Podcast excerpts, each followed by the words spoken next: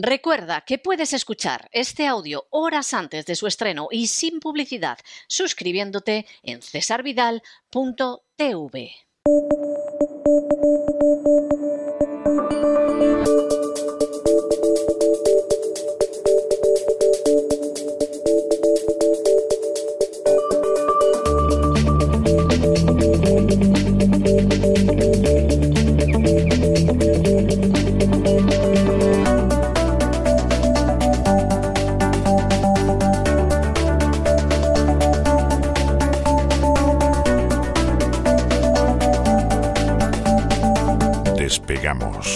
Con Lorenzo Ramírez. Corremos raudos y veloces hacia nuestro avión, atravesamos el umbral, nos tiramos en plancha sobre los asientos, nos abrochamos los cinturones, despegamos y nos vamos elevando por los aires hasta alcanzar nuestra altura y nuestra velocidad de crucero. Y a mi lado está, como siempre, Don Lorenzo, ¿qué hace usted con un laptop donde hay una calavera con dos tibias encima? Es venenoso, es una copia del, hijo del presidente de los Estados Unidos. Explíqueme usted, muy buenas noches. Muy buenas noches, don César, muy buenas noches. En realidad era más de un, más de un portátil. ¿eh? Había más de un portátil. ¿eh? Ya empezamos dando exclusivas. Había más de un portátil en aquella tienda de Delaware. Muy buenas noches, don César. Mañana en el Gran Reseteo vamos a entrar un poquito a fondo yo creo que en uno de los varios programas que vamos a tener que dedicar al laptop, al ordenador portátil de Hunter Biden, mañana vamos a hablar un poquito de guerra biológica, vamos a hablar de creación de pandemias, vamos a hablar de cómo todo esto tiene una relación directa con el gran reseteo, ese proyecto del Foro Económico Mundial, en el cual trabajaban las empresas que a su vez eran financiadas por el hijo del entonces vicepresidente y hoy presidente de Estados Unidos, don César. Ese ordenador que no existía, que el FBI dice no, tener. No existía, no existía, no está por ningún sitio, no aparece, eh, no estaba muerto, que estaba de parranda, o sea, lo del ordenador. Pero bueno, el FBI ha dicho eso, pero a mí lo que se me cae la cara de vergüenza, y no sé si le voy a dedicar un editorial, es la cantidad de altos, altísimos funcionarios de los servicios de inteligencia americanos que dijeron que no había nada de nada cincuenta y tantos tengo yo contados. Mañana vamos a hablar un, poco de eso. Y que además declararon. ¿eh? Diciendo no solo que era falso, sino que eran fake news y que además procedían de Rusia. ¿Mm? Bueno, esto ya es el remate, como no podía ser menos. Hombre, yo lo que tengo cierta inquietud es si en algún, bueno, apareció, apareció alguna de estas de estas entidades de verificación de noticias, que todas están al servicio de Soros y que por supuesto verificaron diciendo que no había absolutamente nada. Ya, ya, ya, ya. Ahora pues ya lo dicen los, grandes medios de masa, mañana vamos a analizar y vamos a ver un poco por qué Vamos a contar cómo llegan esos ordenadores, porque, insisto, es muy posible que fueran más de uno a aquella tienda de Delaware. Lo que pasó, lo que pasó con la persona que trabajaba en aquella tienda de Delaware, cuando se pone en conocimiento del FBI esta información, eh, en concreto los archivos que dice el FBI hoy no encontrar, los tenemos todos, los archivos menos el FBI. ¿Eh?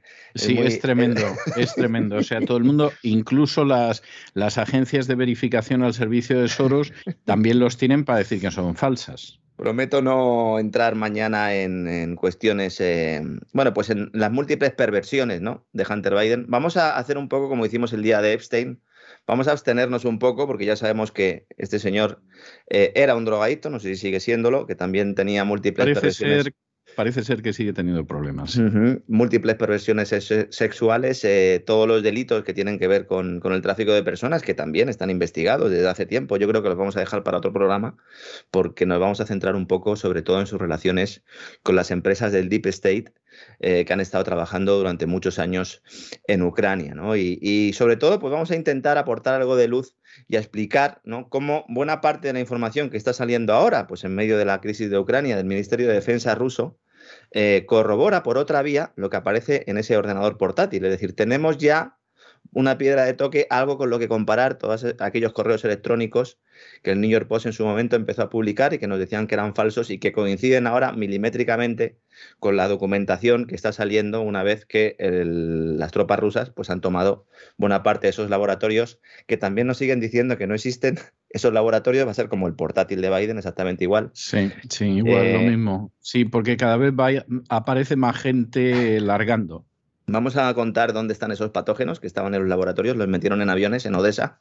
Mañana vamos a contar eh, dónde pueden estar, por lo menos eh, eh, dónde salieron a mediados de febrero mm, en aviones desde Odessa. Vamos a dar algunas exclusivas. Vamos a contar un poco cómo todo esto engrasa con una firma de capital riesgo de la CIA que se llama InQtel que está en todos los fregados, también con los juegos pandémicos. Capital riesgo. O sea, no me diga usted a mí que no, no son imaginativos los chicos de la CIA. ¿eh? O sea, Capital Semilla, sí, sí, sí. Vamos a hablar de proyectos muy extraños eh, y muy preocupantes y vamos a usar a hablar también de máquinas utilizadas para lanzar aerosoles contra población humana. Va a ser un programa yo creo que ya como todos, ¿no? En lugar de ser como eh, para muy cafeteros, yo creo que vamos a tener que llamar a Juan Valdés para que nos patrocine de alguna manera el espacio. Pero déjeme antes de, antes de despedirnos y ya ponerme a trabajar en ese gran reseteo, que haga una mención al tema de los rublos, porque hay mucha gente que está bastante despistada con el decreto que, ha firmado eh, eh, Vladimir Putin. Ayer, cuando nosotros acabamos el programa, pues prácticamente al acabar de grabar es cuando eh, Putin firma el decreto, ese famoso decreto en el cual se obliga a las compañías occidentales, a las compañías de los países que considera Rusia hostiles, porque le han sancionado, evidentemente, y que tienen que hacer los pagos de los hidrocarburos en rublos. automáticamente, prácticamente todos los medios de comunicación empezaron a anunciar que Putin había tomado el pelo al canciller, que no digo que no le haya tomado el pelo, pero básicamente lo que decían era que la promesa al canciller el día anterior de que iba a permitir a las empresas europeas pagar en euros, eh, la había incumplido Putin, una vez más, diciendo que era un mentiroso, que era un sinvergüenza y que nos había vuelto a engañar a todos. ¿no? Vamos a ver, en realidad lo que ha hecho Putin, y yo creo que de alguna manera lo ha pactado con Italia y Alemania, porque era lo que le estaban pidiendo una vía intermedia, lo que ha hecho ha sido que en lugar de pagar las empresas occidentales, bueno, las empresas europeas en concreto, eh, a, pues a, Gazprom, básicamente, que es la empresa que suministra los hidrocarburos, directamente se hace a través del banco de Gazprom, que es un poco lo que yo expliqué ayer, ¿no? Gazprom Bank se llama. Entonces, el pago se hace en euros, Gazprom Bank lo transforma a rublos y Gazprom Bank pasa el dinero a Gazprom, es decir, a ella misma. De esta manera, Putin puede seguir facilitando el gas.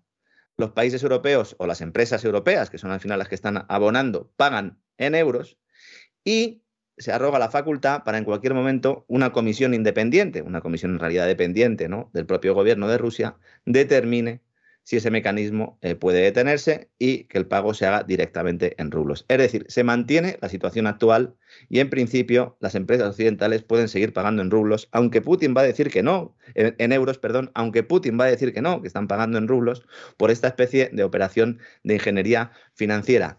¿Qué pasa? Pues que esto es hoy, pero mañana a lo mejor se cierra el grifo, ¿no?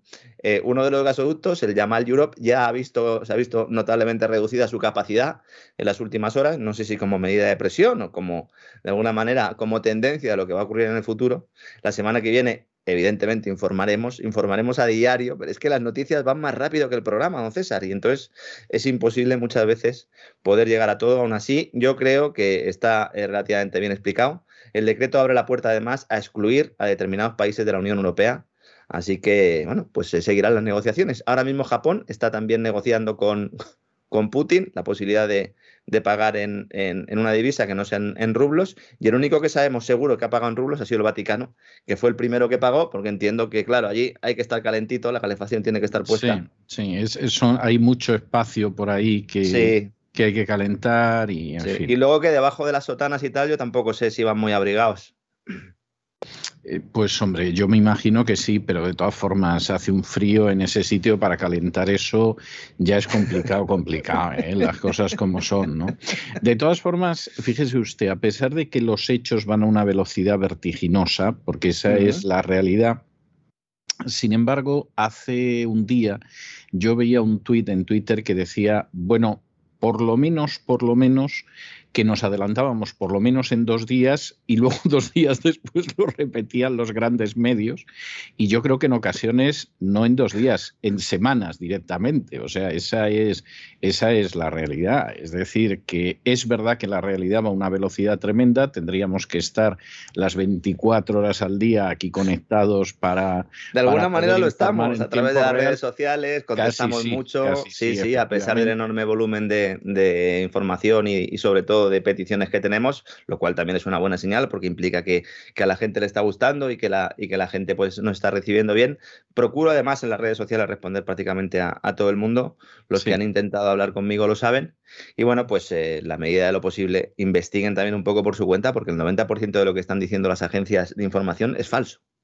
Bueno, y lo que cuentan además las de las de verificación, ya para qué les vamos a contar. O sea, esos están totalmente a sueldo de Soros. O sea, para qué nos vamos a engañar aquí a estas alturas que, ya nos conocemos todos. A través de la red internacional de fact-checking, por si alguien lo quiere mirar, la IFECN, que depende del Pointer Institute, ¿eh? Pointer con Y, entren ahí y vean quién lo financia. Una, asociación muy bonita, una fundación que se llama Open Society y que se dedica pues a, dar golpes de Estado, básicamente. Que pertenece a un señor que se llama Soros.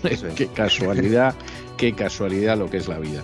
Bueno, pues, pues nada, mañana seguro que en el gran reseteo vuelve usted a cosechar otro exitazo como le pasa todas las semanas. Un abrazo muy fuerte y hasta mañana. hasta mañana, César.